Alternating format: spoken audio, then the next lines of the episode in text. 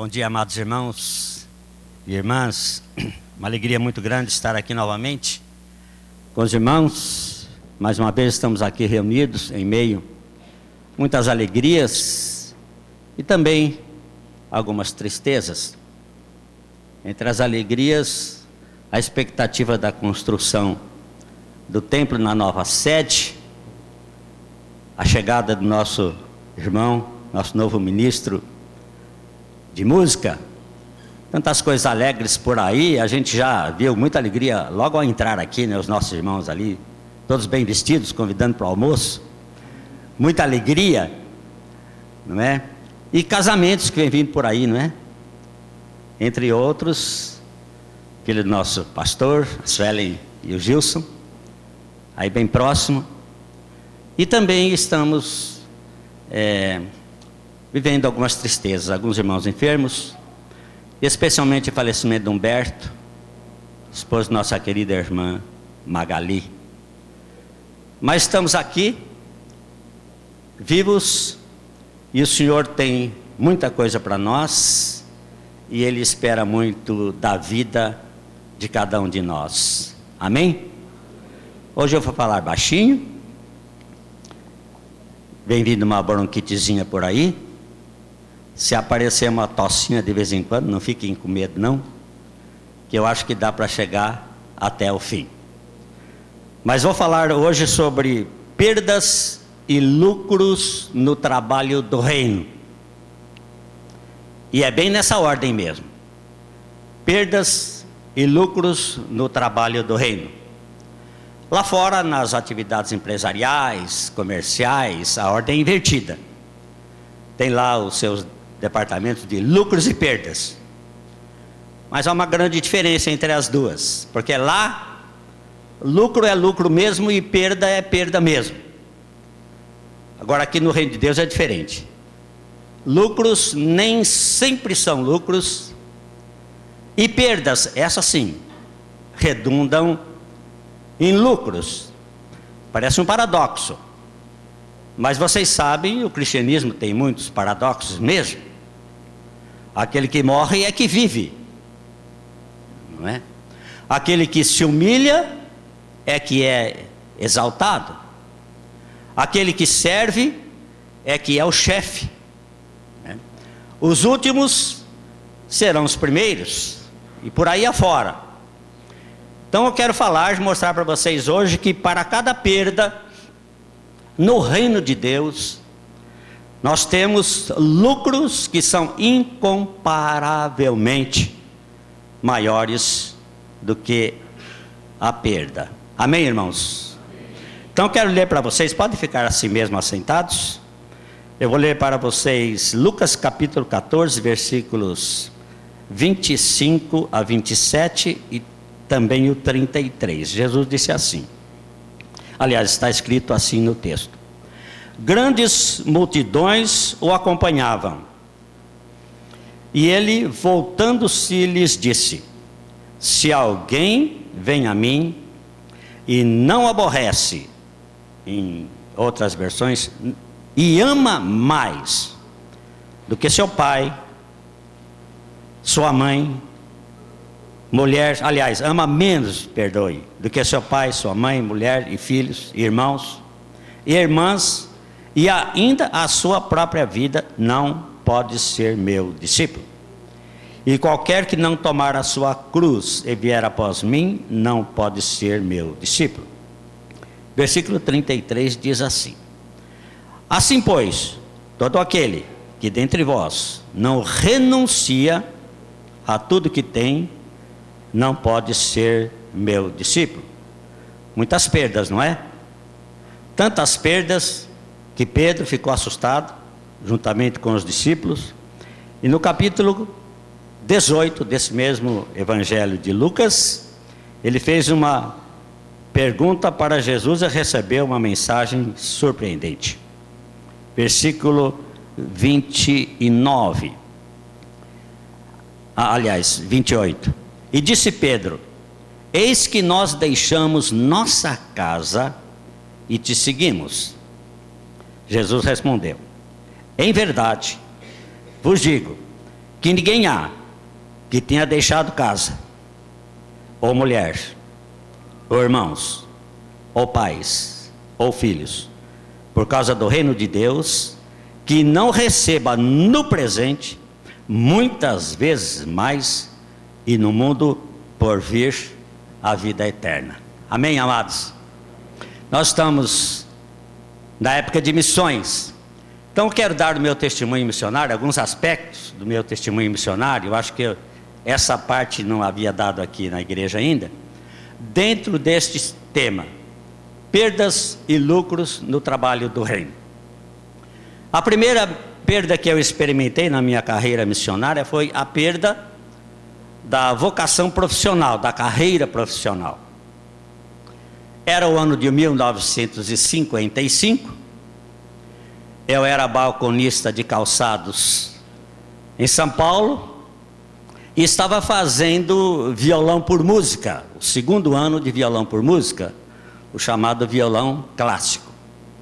E meu sonho era ser artista. Meu sonho era ser violonista. Eu passava horas ouvindo instrumentistas como Dilermando Reis, na época era o chá dos violonistas aqui no Brasil, sem falar de Isaías Sábios, André Segovias, grandes também na área, e Valdir de Azevedo no cavaquinho, Jacó do bandolim, Altamiro Carrilho da flauta, e vai por aí assim, além dos cantores de rádio da época famosos, Nelson Gonçalves, Orlando Silva, Silvio Caldas, Francisco Alves e outros mais, e sonhava em ser artista. Já ia indo muito bem, porque no segundo ano de violão o professor já estava me usando como professor dos principiantes. Já estava eu lá ensinando os primeiros alunos. E foi aí que Deus me chamou. Primeiramente veio a conversão. E depois, logo em seguida, a chamada missionária. Foi logo estudar no Instituto Bíblico, São Paulo, IBB, Instituto Bíblico do Brasil, e lá estavam os missionários da Missão Nova Estrela do Brasil falando dos índios. Então, aceitei o apelo assim, sem questionar muito, pela graça de Deus. E lá atrás ficou então o sonho de artista, o sonho de ser um musicista, o sonho de ser um violonista e, e outras coisas mais. Perdi ou ganhei? Quando olho daqui, desses quase 50 anos, né? Ou no caso ali, mais de 50 anos, 53 anos. Quando eu olho, eu posso garantir aos irmãos que eu ganhei muito.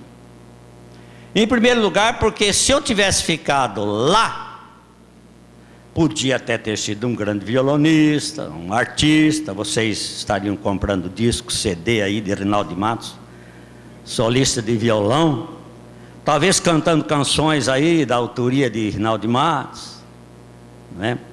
mas não poderia ter feito o que eu estou fazendo hoje, né? nesses 48 anos de trabalho missionário. E ganhei em segundo lugar porque, se eu quisesse, agora, depois, mesmo depois da chamada, de ser crente, de ser missionário, se eu quisesse ainda fazer aquilo, faria. Era só continuar praticando o violão, compro o segundo o terceiro método, o quarto, o quinto, assim por diante. Estudo em casa, não é? E vou comprando música Aí de repente vem a música gospel, não é? E se eu quisesse, eu podia ser um violonista evangélico, compositor evangélico, vendendo CD aí na porta da igreja. E vocês comprando meu CD aí. É? E ganhei mais ainda, mas não fui chamado para fazer isso. Pode ficar tranquilo que não vou nunca vender CD aí na porta da igreja. Mas ganhei muito mais, porque pela graça de Deus, aquilo que a gente trouxe de lá, a gente pôde aplicar no trabalho missionário. Mesmo não tendo terminado o curso de violão, a gente pôde aplicar lá no trabalho missionário. Se vocês forem lá entre o Xerente hoje, né, você, o pastor Mateus vai lá, já estamos combinando, já trocamos e-mail, está marcando para ir lá em setembro. E a data já até reservada. Ele vai ouvir os índios lá tocando violão, modéstia à parte, tocando bem, que eu ensinei, pela graça de Deus. E mais, quando chegou a época do teclado, eu já falei isso aqui na igreja, alguns talvez não ouviram, todo mundo queria aprender teclado lá na aldeia. E eu não sabia tocar. Mas ensinei assim mesmo. Ensinei teclado. Não é? A gente vai lá por analogia, onde é que estão as notas, os acordes por ali e tal. Comprei o método, tá? Dei lá algumas lições, pus o método na mão deles. E se vocês virem Armando Sompré tocar teclado hoje, né? e, e Tiago Acuqué tocando teclado hoje, vocês vão ficar admirados como eles se desenvolveram. Tanto é que dali para frente eu me considerei professor de teclado. Com um detalhe, só ensino gênios.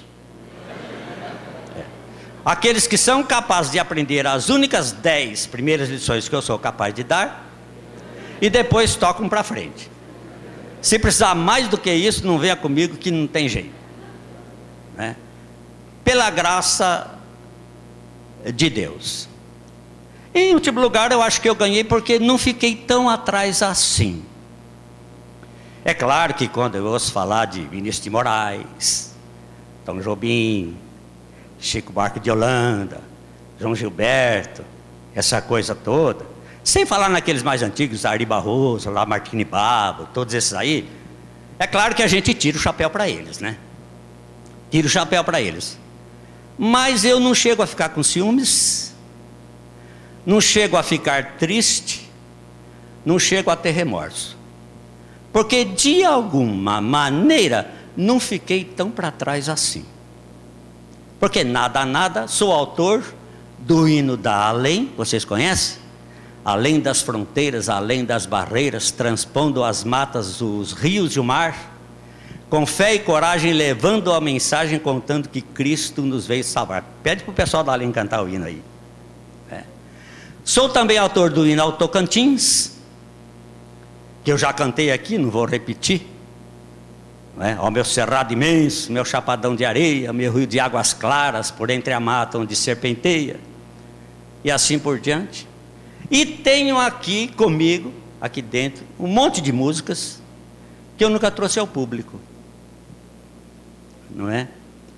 Até entre elas um samba, se vocês quiserem saber. Viu? Um sambinha que modéstia à parte, se eu mandar para o Zeca Pagodinho, é sucesso nacional. Viu? Não fiquei para trás em termos de carreira profissional, sou muito feliz por ser missionário, não é? E por ter dito sim aquele dia. A segunda perda que eu tive foi a perda da terra e da parentela. Essa doeu. Essa doeu. Vocês sabem, eu sou muito social, né? É, eu gosto muito de conversar com as pessoas, fazer amizade, tudo isso. E a gente saindo de São Paulo, pegando um trem em 1959 até Anápolis. De Anápolis a gente pegando a bolé, como a gente diz lá no Tocantins, de um caminhão e levando de Anápolis até Miracema do Tocantins, 850 quilômetros, uma semana inteira viajando, saí num sábado, cheguei no outro sábado. E lá naquela cidadezinha pequena, onde só tinha dois, duas condições motorizadas, o caminhão da prefeitura e o jipe de um missionário americano que trabalhava lá. E depois montar em animais e viajar 10 léguas até chegar na aldeia da Baixa Funda. Só o nome vocês já sabem. E a gente deixado sozinho lá, naquela distância, aquele silêncio, especialmente a tardinha, né? A tarde ao tanger o sino, aí vai aí por frente, né? aquela hora da saudade. Cai a tarde, tristonha e serena. Aquela hora dá uma nostalgia. A gente se sente tão sozinho.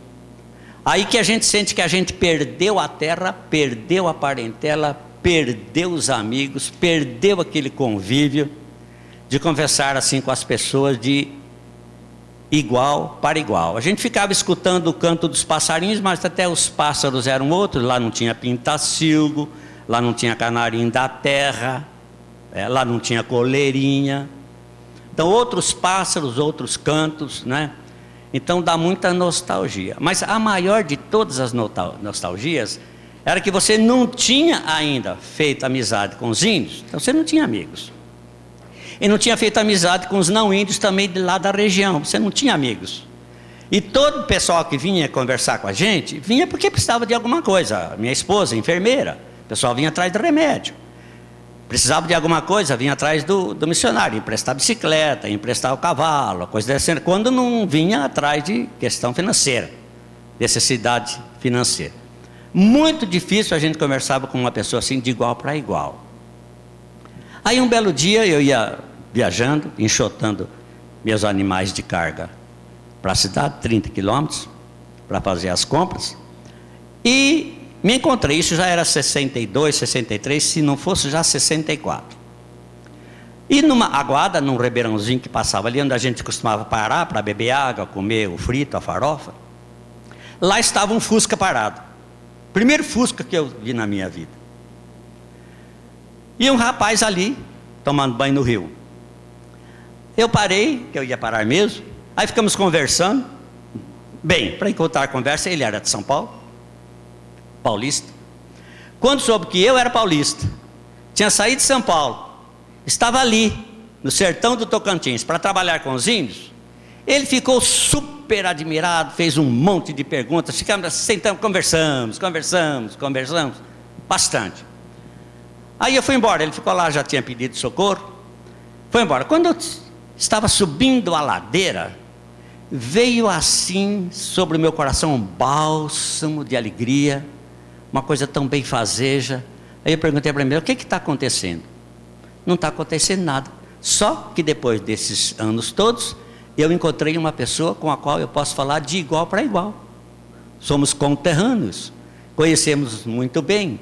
Ele não está interessado em nada meu, simplesmente esta conversa. Aí que eu pude entender muito bem o que, que significava aquela chamada de Deus para Abraão: site da tua terra e da tua parentela para a terra que eu te mostrarei. E quando o pessoal pergunta para mim se é difícil trabalhar com os índios, eu digo, não vejo nada difícil. Para mim, difícil é isso.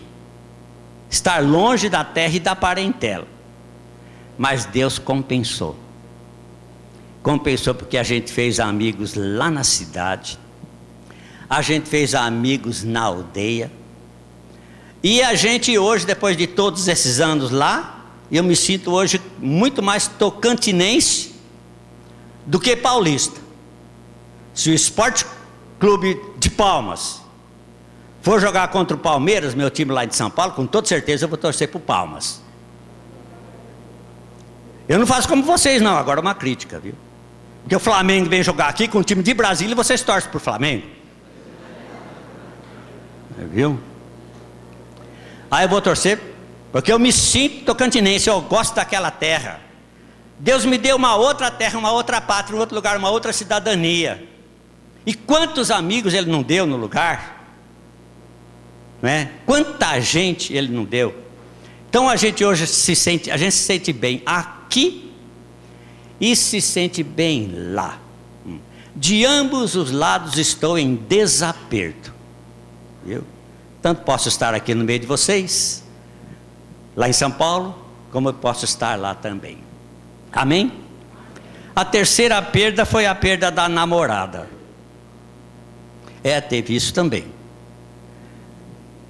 Não pensa que é só vocês, não. Quando eu estudava em Peniel, quando eu resolvi que estava no momento de escolher uma menina, porque lá estudavam meninas e rapazes. Aliás, eles já fazem de propósito, né, irmão? Todo seminário aí tem é, rapazes e moças. Tinha uma menina lá muito bonita, formosa, dengosa, posso usar tudo quanto é adjetivo aqui, não é? Muito sensual e, desculpe, mas como vocês diriam aqui, toda sexy. Viu?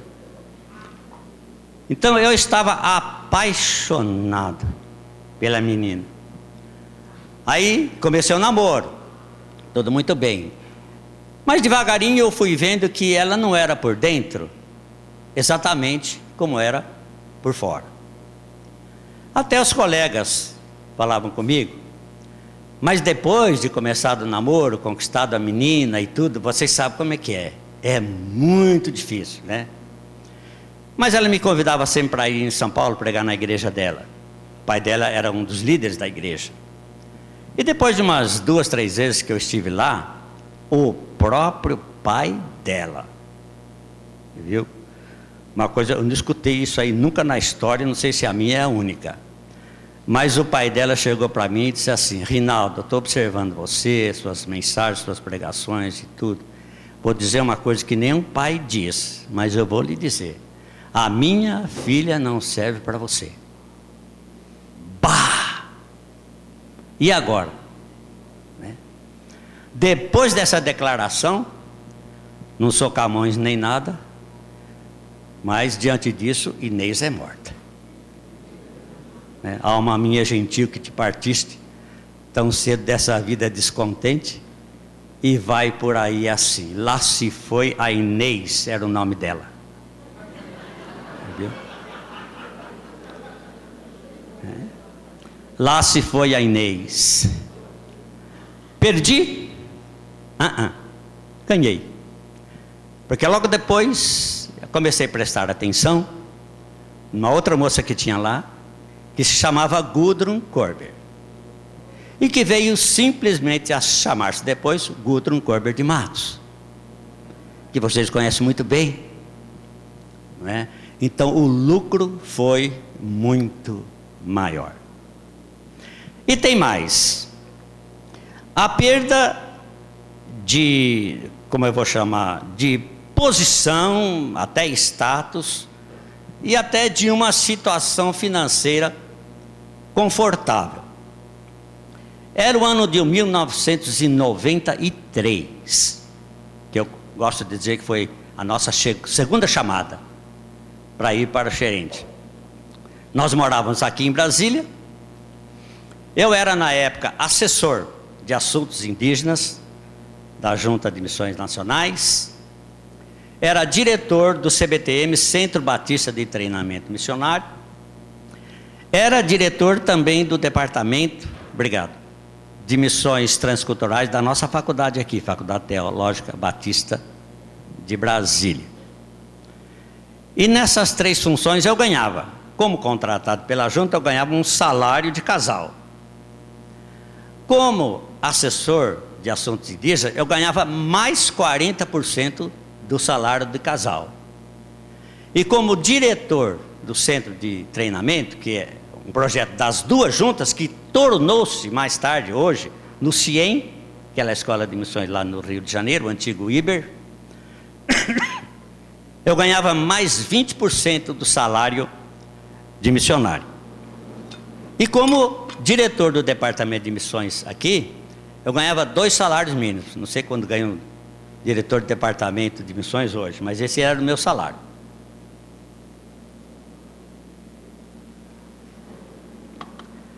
Então eu tinha funções boas, trabalhando no reino de Deus, estava bem financeiramente e podia continuar ad infinito aí nessas funções, a menos que me mandasse embora não é? Foi o tempo que eu ajudei, pude ajudar meus filhos, concluindo faculdade, tudo isso. Mas um belo dia, eu estava sentado bem aqui na L2 Norte, no último ponto, eu tinha terminado de dar uma aula de missões, o carro meu estava na oficina. Eu estava sentado ali, já era em torno das 11h30, sozinho no ponto de ônibus. Aí veio a voz de Deus. Sabe, quando Deus chama, a gente ouve assim de uma maneira clara que não tem jeito. Né? Então Deus falou ao meu coração, Reinaldo, o que que você está fazendo aqui? Para todas as funções que você está exercendo aqui, eu tenho substituto.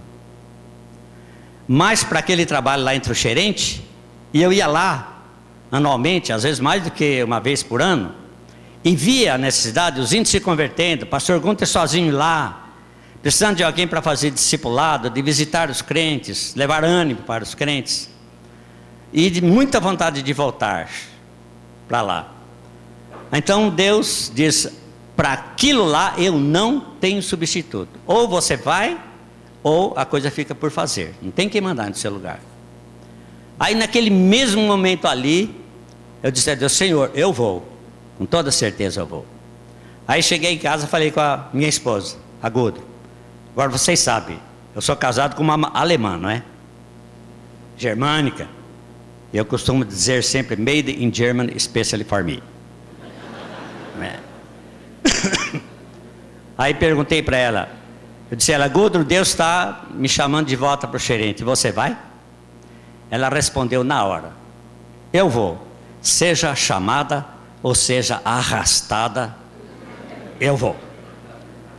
E voltamos, em 1993, 95 mudamos de todo para lá, estamos lá até hoje. Perdi? Não perdi não. A gente não conta aí no Brasil inteiro, em qualquer lugar, mas eu vou contar para vocês. Viu? Hoje eu não tenho função nenhuma. Eu só sou missionário. Né? Mas eu costumo dizer que eu fui promovido a missionário. Viu? Spurgeon disse certa vez para o filho dele: Se Deus chamar você para ser missionário, não se rebaixe para ser o rei da Inglaterra. Uau! Não é? E um dos meus filhos, quando eu cheguei para ele, disse assim: O Daniel, vocês conhecem bem o Daniel aqui. Daniel, Deus está chamando o teu pai para voltar para o campo para ser missionário.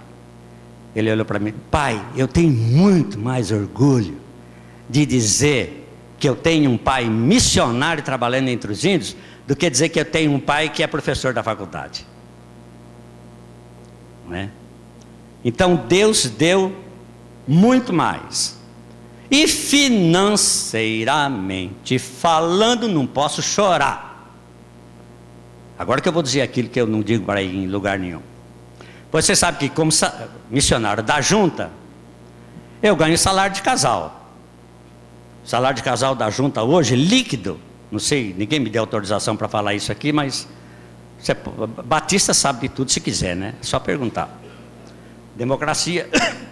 É 1.640 e pouco líquido, dicionário de casal.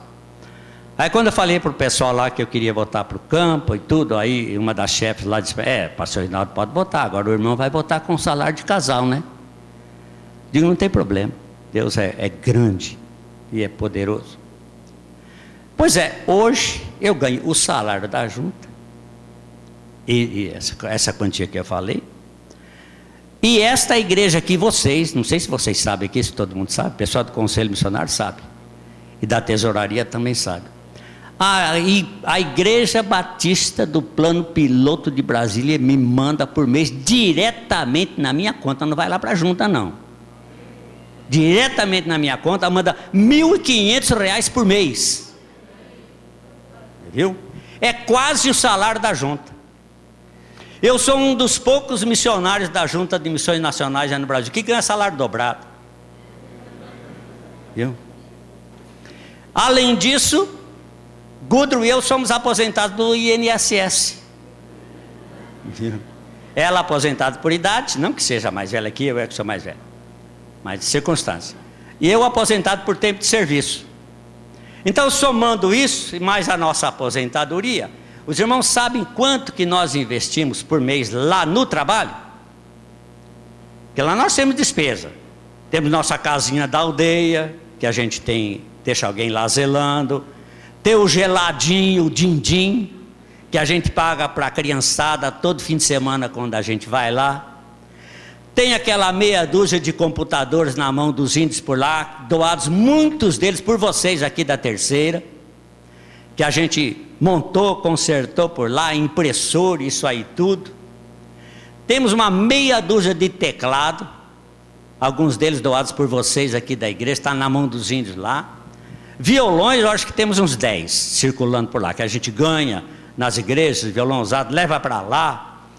Ganho peça de computador, já ganhei dois pentes para computador aqui, pentes de memória, não é de pente a cabelo não.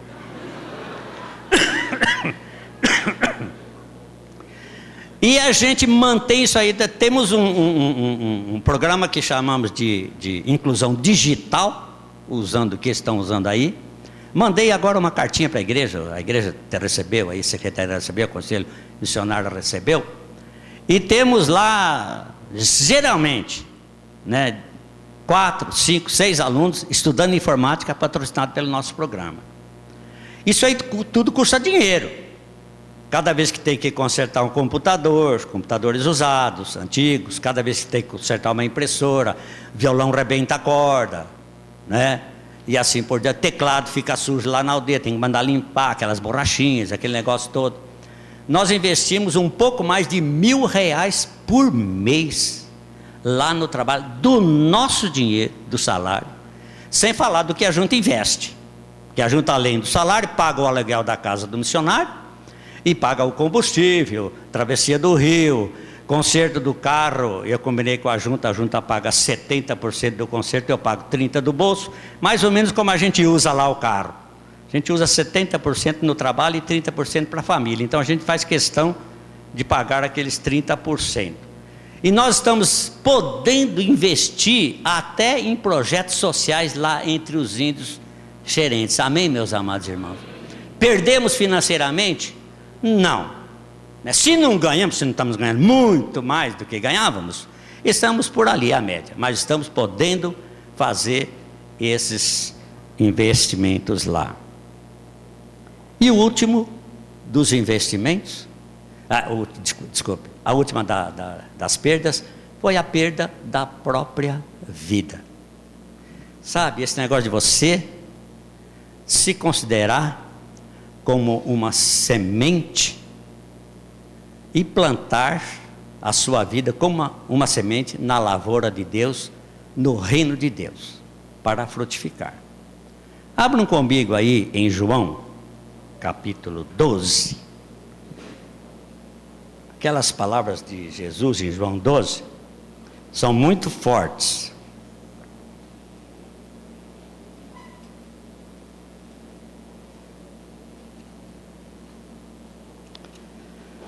No versículo 24 do capítulo 12, se referindo a si mesmo, ele diz: Em verdade, em verdade vos digo, se o grão de trigo caindo na terra não morrer, fica ele só. Mas se morrer, produz muito fruto. É uma das leis, não somente nas atividades agrícolas, que a semente tem que morrer para a plantinha nascer, mas aqui no reino de Deus também. Nós temos que morrer para nós mesmos, para produzirmos frutos para Deus. E no versículo 25 ele aplica isso para nós, seus seguidores, seus discípulos. Ele diz: Quem ama a vida, perde-a. Mas aquele que não ama, vamos dizer, a sua vida neste mundo, preservá-la para a vida eterna.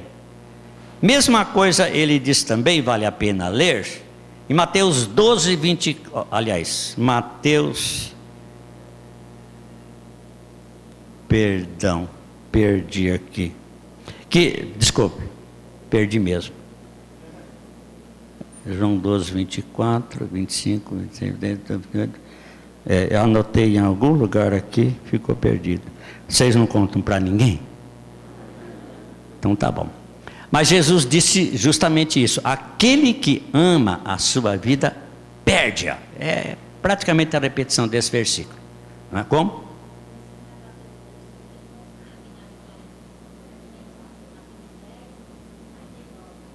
Dez trinta e nove? Não, esse aí era um outro texto paralelo que eu deixei de lado aqui. Uhum. Aquele que ama a sua vida perde-a, mas aquele que perde a sua vida por causa de mim e do Evangelho, esse é que a salva. Não é? Então, quando a gente ama a própria vida e quer viver a vida como a gente quer, os nossos planos, os nossos sonhos, as nossas coisas, os nossos objetivos, não é? Aí a gente perde a vida. Mas quando a gente quando a gente entrega a vida a Jesus, planta a vida na lavoura de Deus, no reino de Deus, aí é que a gente está ganhando mesmo a vida.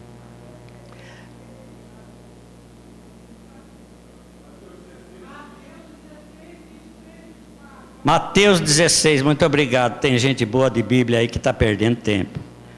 Mateus 16. Mateus 16. 24 e 25.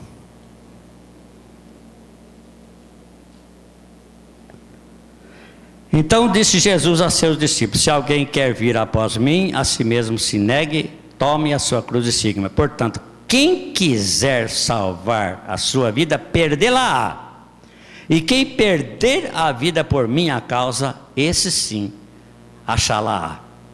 Quando eu fico pensando nisso, eu fico pensando, se eu tivesse dito não lá em 1955, o que, que eu teria produzido neste mundo?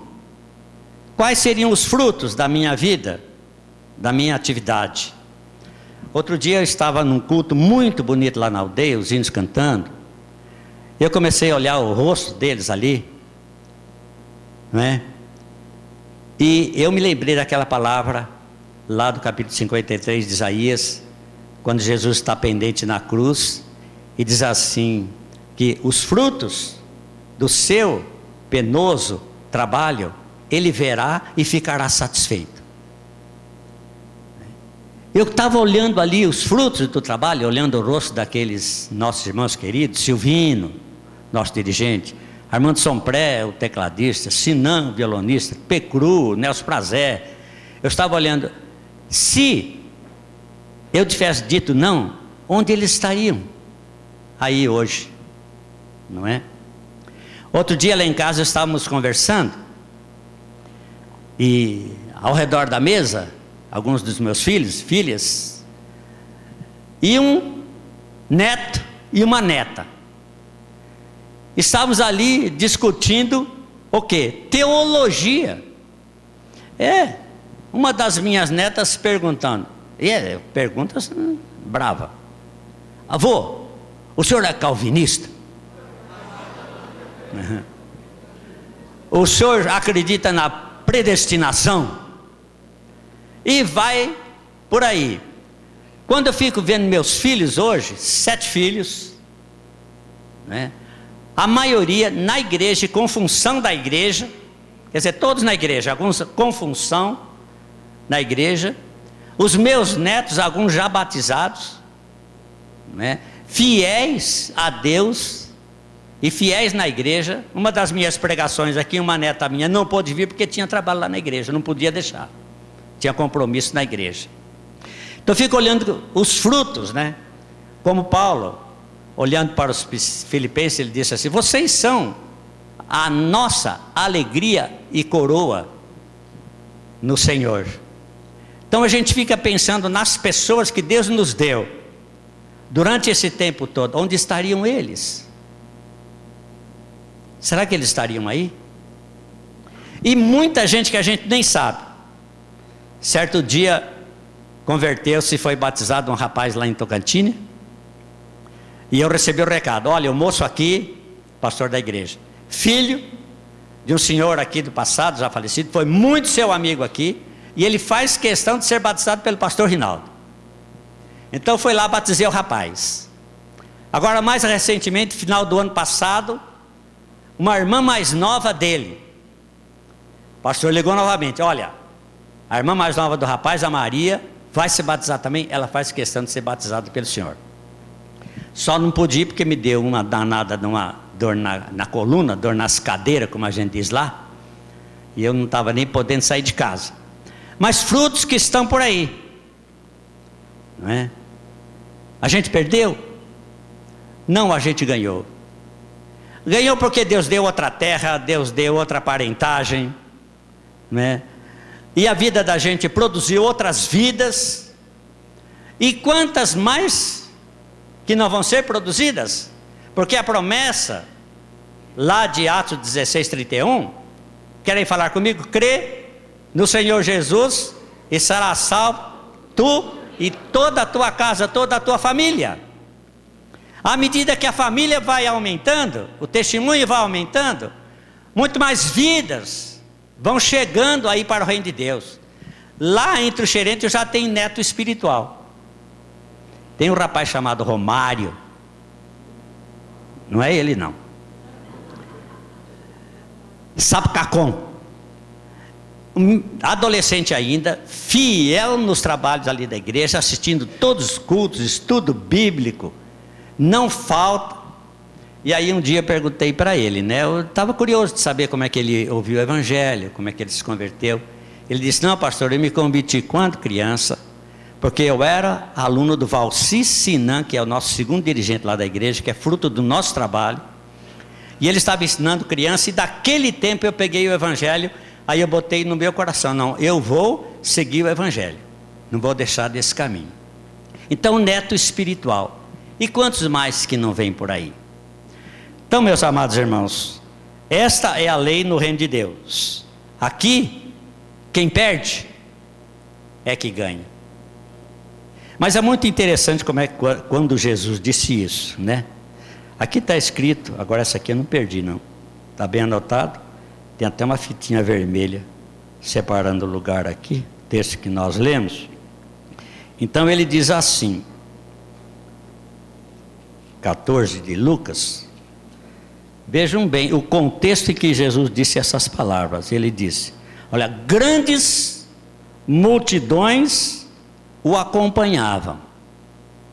Ele, voltando-se, lhe disse: Quer dizer, ele viu aquela grande multidão, ele sabe muito bem o que as pessoas procuram neste mundo, o que as multidões procuram. A gente está procurando sempre lucro, a gente está procurando sempre alguma coisa, sempre conquistar alguma coisa, e ele não queria enganar aquela gente. Aliás, Jesus nunca foi impostor, enganador. Desde o início ele disse o que era o trabalho do reino.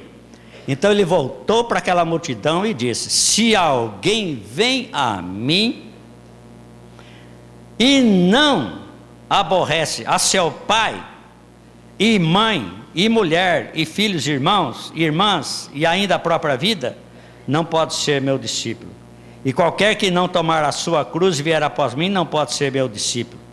Assim, pois, todo aquele que dentre vós não renuncia a tudo quanto tem, não pode ser meu discípulo. Mas depois ele conforta os seus discípulos com essa palavra linda que eu quero deixar com vocês: não tenham medo. Deus não quer tirar nada da gente. O que Ele vai tirar é somente aquela coisa que está impedindo você de servi-lo no reino.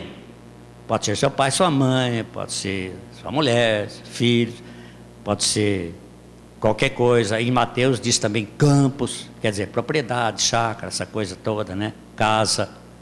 Né? Alguma coisa está impedindo você de ir para frente algum relacionamento social, qualquer coisa. Mas ele não, não toma e deixa você sem nada, não. Ele dá. Boa medida, em boa medida. Recalcada, sacudida e transbordante. Ele dá, ele não quer roubar nada de você. Ele quer colocar só a sua vida no lugar certo para servi-lo, sem nenhum impedimento. Então, aí ele dá a recompensa.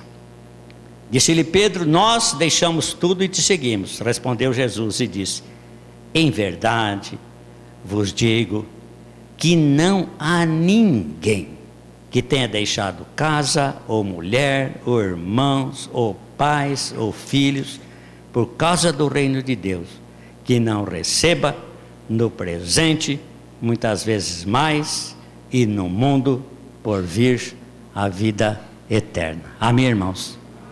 Eu sei que vocês sabem que esses versículos são verdadeiros, mas estou aqui para afirmar para vocês que eles são verdadeiros mesmo. Pode crer nisso, amém? Então que Deus abençoe. Que você possa entregar sua vida nas mãos de Deus sem medo algum. Que Ele sabe muito bem o que Ele está fazendo quando Ele chama. Amém.